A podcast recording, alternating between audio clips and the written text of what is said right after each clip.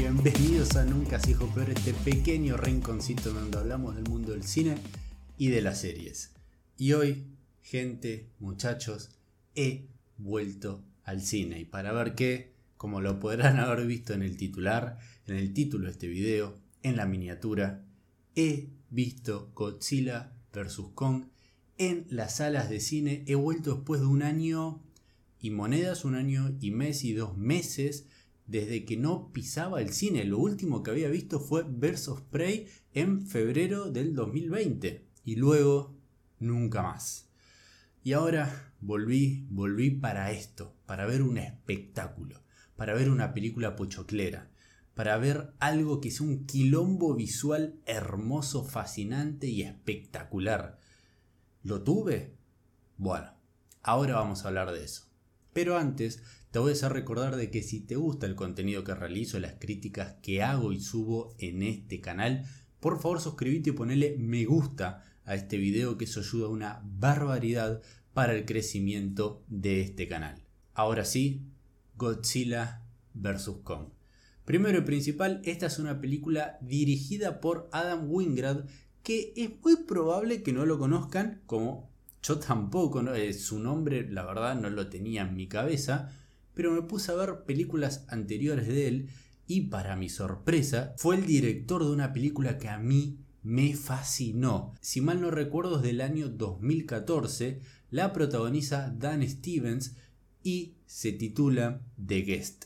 The Guest, esa película, si no la vieron, por favor véanla. Es excelente. Godzilla vs. Kong sería la cuarta película del Monsterverse ya estipulado, presentado y armado por Warner Pictures, siendo las tres anteriores Godzilla del 2014 con School Island del año 2017 si mal no recuerdo y Godzilla King of the Monsters del año 2019. Si les gustaría saber cuál es mi opinión de ese universo monstruoso de Warner, les voy a dejar por acá arriba o por acá, muy bien, no sé dónde sale la tarjetita, en donde pueden ir a ver mi video recopilatorio de las tres películas en un único video dando una opinión de este Monsterverse. Pero sí, ahora sí, Godzilla vs.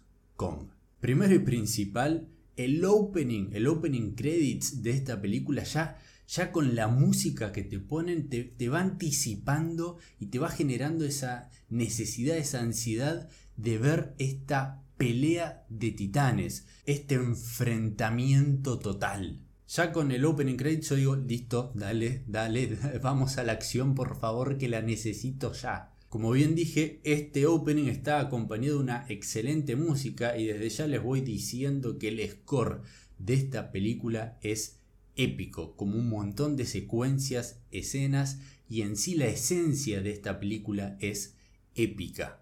Es un largometraje que va a los bifes de una. Ya en las primeras escenas directamente te van adelantando de que hay una gran rivalidad entre Kong y Godzilla, de que hay que tener cuidado porque en cualquier momento si alguno siente la presencia cercana del otro o si sabe dónde está, se pueden ir a buscar y se van a cagar a trompadas hasta que solamente quede uno.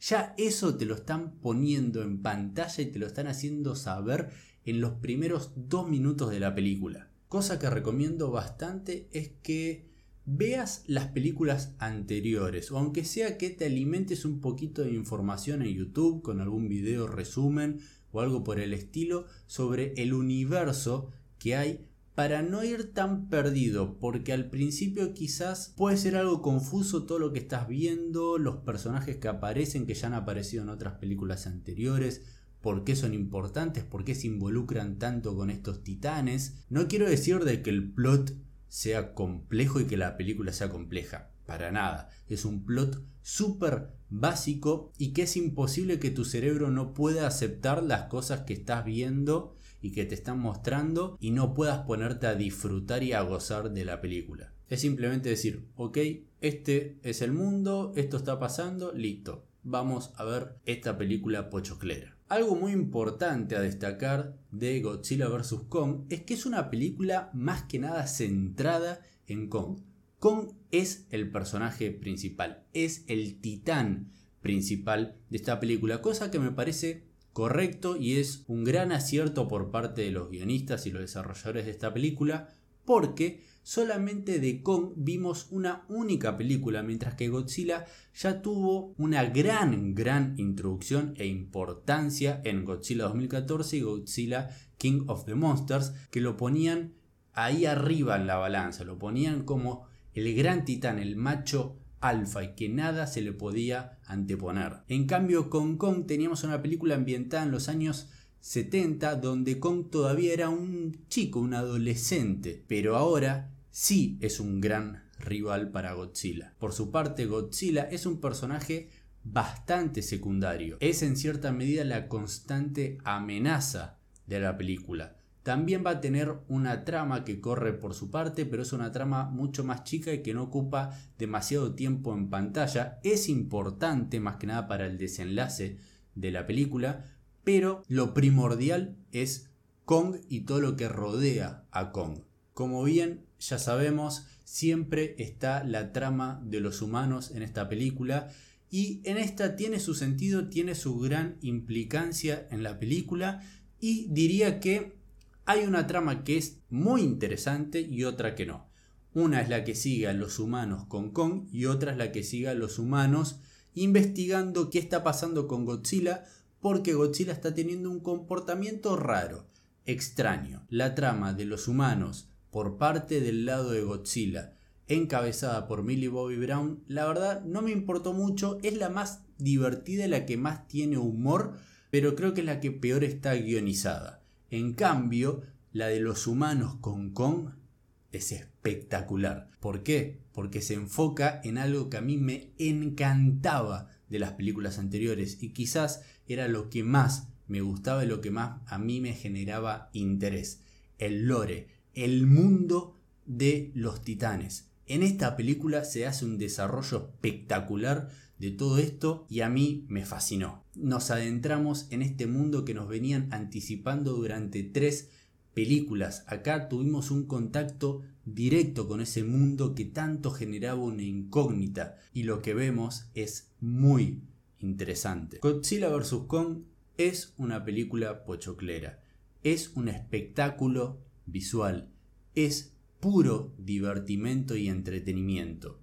Y si tenés una sala de cine cerca de tu casa que ya están abiertas en tu país, en tu ciudad, en tu pueblo, yo diría de que si todavía no volviste a las salas y tenés acceso, es el momento para volver.